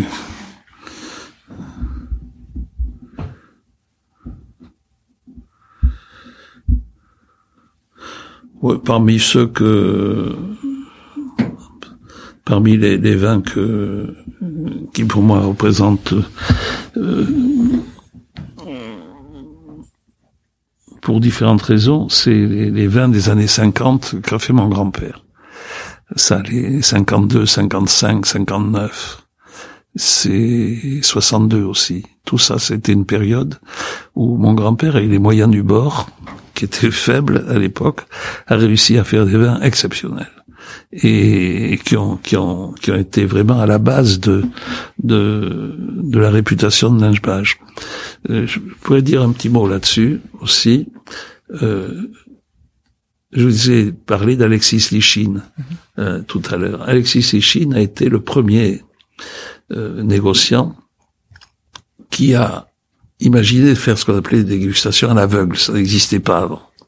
Et donc il, pour, il, était américain, il avait d'autres d'autres méthodes et, et, donc il organisait régulièrement chez lui ou, ailleurs d'ailleurs des dégustations. Il mettait des vins, les premiers crus, puis d'autres vins qu'il aimait comme Lingebage, comme Pichon aussi, Pichon, etc. Euh, et et c'est lui qui a sorti euh, de l'anonymat dans les années 50, grâce à, justement à ces millésimes que mon grand-père a fait, qui sont extraordinaires, qui sont vraiment très bons. Comment il les a fait à l'époque, j'en sais rien, parce que il n'avait pas beaucoup de moyens, mais je pense qu'il était tout simplement bon, bon vinificateur, et puis à une époque où, il y avait très peu de gens qui l'étaient, ce qu'on travaillait pas très bien à cette époque-là. Puis il faisait des vins qui étaient un peu qui étaient un peu différents des, des classiques. Il faisait des vins qui étaient plus mûrs. Il vendangeait plus tard que tous les autres. Et, il il il, euh, il, euh, avait un, un principe. Il vendangeait huit jours après la tour. c'était c'est son truc. Moi, je vendange huit jours après la tour. C'était pas très c'était pas très scientifique. Mais, mais finalement, qu'est-ce que ça voulait dire? Ça voulait dire qu'il cherchait la maturité complète à une époque où la plupart des gens ne la cherchaient pas. Il cherchait la sécurité, les autres ils cherchaient la sécurité, ils voulaient. Alors, il a eu des, il a eu des pépins. Hein. En, en 64, ça a été la catastrophe. Il a vendangé après tout le monde, mais quand il s'est mis à pleuvoir, t'as pourri comme c'est pas possible. Et on a, on a fait des vins très médiocres. Mais pour moi, ces vins-là, c'est c'est ce parce qu'ils sont, sont non seulement ils sont très bons, mais ils sont en plus chargés d'une d'une force émotionnelle, si vous voulez, parce que un, un vin, c'est pas uniquement euh, la perception organoleptique, hein, c'est c'est tout, c'est le le génie dans la bouteille, comme dit Duhamel. Et voilà, donc euh, je pense que ça répond à votre question. Ça répond euh, complètement. Euh, Est-ce que vous avez un livre sur le vin me recommander ben, Le dernier bouquin euh, sur Bordeaux, euh, qui est, à mon avis, celui qui est le, plus, le meilleur qui ait jamais été fait sur la question, c'est celui de Jane Hanson. Oui, absolument. Magnifique. Oui. Ouais, un, un livre absolument magnifique euh, sur une, une Alors ça, c'est sur le vin, oui. Autrement, sur le vin en général... Euh, mais je me rappelle plus le titre. Qu'est-ce que Ah, puis il y a de- dans les vieux, il y a, le- il y a le Bertal, là, que, que je sais pas, où- je sais pas si je l'ai ici. Alors on est dans le on est dans le bureau de, de Jean-Michel Caz euh, dans, dans lequel il y a une Mm. une, une bibliothèque euh, juste derrière donc euh, Jean-Michel euh, cherche en ce moment euh, le livre à vous recommander. Ah non, ça c'est. Euh, Il y a une je crois que sacrée j'en ai un exemplaire quelque part de Bertal. Mais, parce que j'en ai surtout beaucoup chez moi. Euh, non, il est pas là, je pas là. Euh, Bertal, c'est un auteur du 19e siècle qui a, qui a décrit le Médoc et c'est extraordinaire. J'aime beaucoup. Sur la vie euh, au Médoc vers 1880. Formidable. Bon, on essaiera de, de Et autrement sur le vin, vin. pff. Ah ben si, il y a les. y a- ah si, il y en a un qui est qui est le la base de le goût du vin d'Émile Pénaud. Émile Pénaud. Oui. Un grand classique effectivement. Ah c'est un euh, grand classique. Puis il y a tout dedans. Entendu. Et ben, toutes ces références sont notées. euh, et pour les personnes qui nous écoutent, euh, tout est dans la description euh, de ce podcast. euh, donc vous pourrez les trouver facilement. Alors j'ai un peu de doute sur sur le sur sur le livre le plus ancien que vous avez recommandé, mais j'essaierai de de retrouver tout ça pour vous le rendre accessible. Euh, et pour finir, euh, qui devrait être la prochaine personne que j'interviewe euh, dans ce Ah. podcast? Vous pouvez en donner plusieurs. Je veux pas. euh, Oui, oui. Je peux pas vous, vous forcer, mais Puis je peux je peux hésiter. Je peux.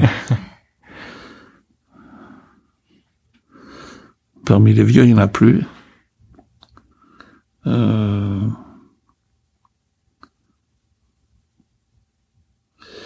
Vous devriez euh... Éric Boisseneau. Vous connaissez? C'est un ménologue et c'est un type vraiment très bien. Euh, Éric Boisseneau. C'est le fils de Jacques Boisseneau, qui était un énologue aussi. Euh, Jacques Boisseneau était un élève d'Émile Pénaud. Il a été, c'est lui qui a pris la suite d'Émile Pénaud ensuite euh, dans ses contrats qu'il avait de consulting à droite à gauche. Et moi, je travaillais pas mal avec Jacques Boisseneau après Pénaud. Et puis, euh, il est, il est décédé, le pauvre type, et c'est son fils Eric, qui, a, qui est qui est aussi, aussi bien que son père, et qui a pris, mais il, est, il conseille euh, tous les premiers crus, Lafitte, euh, La Tour, euh, et, et nous d'ailleurs, et puis, puis d'autres. Lui, c'est un type vraiment bien mesuré, puis qui fait, fait pas de, fait pas de bruit, quoi. formidable. Et ben, je- j'ai hâte euh, de Et parmi les viticulteurs ou les négociants, et les négociants, ça vous intéresse? Oui, bien sûr. Il y en a, il y en a un que vous devriez interviewer qui est, qui est remarquable, c'est Alain, Alain Moses. Ok. Vous connaissez? Non, je le connais pas non plus, euh, mais je serais ravi de l'interviewer effectivement. Alain Moses, qui était, le- qui est le, qui était, qui- c'était, il était courtier en vin. Il avait épousé la fille de Balarès, qui était un gros, un gros courtier en vin de Bordeaux. Et il s'est installé, il est- arrivé, il s'est mis courtier chez le beau-père. Mais très vite, il, il a- il a pris le dessus. Et dans les années 70 et 80, c'est lui qui a accompagné la, la, la résurrection, quoi, du, du négoce bordelais, quoi. Il, il- est vraiment très remarquable. Formidable. Et ben, je serais ravi d'avoir ces discussions euh, Hein, Moses, oui. avec ces deux personnes. dans les négociants, il y a, mais les négociants risquent de pas vous parler très librement. Je leur dirai pas. Non, non, non. Alain, il est devenu négociant maintenant, d'ailleurs, avec ses fils. Ce sont ses fils qui gèrent la société. Mais je cherche un, un- un- viticulteur qui soit... Il y, en a un qui est, que je n'ai pas vu depuis quelque temps, mais qui est intéressant. Euh, Pour son parcours, c'est Philippe Courian. Ça vous dit quelque chose? Philippe Courian, c'est euh, propriétaire du château Tour au Cossan, à Blaignan, je crois, dans le Médoc, et qui, qui a été le pionnier du Languedoc. Et il, euh, il s'est installé dans les Corbières, maintenant, et Château Cascadé, ça s'appelle. C'est un paradis sur terre. C'est très beau, c'est un endroit. Et le personnage est, est, est très intéressant. Formidable. Et ben on, on, partira à la rencontre de, de ces trois personnes. Euh, comptez sur moi dans, dans les semaines et dans les, les, mois qui viennent. C'est pas des gens qui sont dont on parle beaucoup dans les journaux. Et pourtant, ils le méritent. Euh, entendu. Merci beaucoup, Jean-Michel, pour ce temps que vous avez passé avec moi. Euh, ah oui, bon, moi, j'ai surtout beaucoup parlé. oui, mais c'est fait pour. C'est pas trop. non, non, c'est fait pour. Euh, j'ai appris, j'ai appris beaucoup de choses. J'ai passé un moment absolument formidable. merci. Donc, merci, merci pour ce temps. aux personnes qui nous écoutent, si, si, cet épisode vous a plu, je vous invite à, à, le partager autour de vous, à le noter évidemment 5 étoiles sur Apple Podcast. Et Jean-Michel, je vous dis à très bientôt.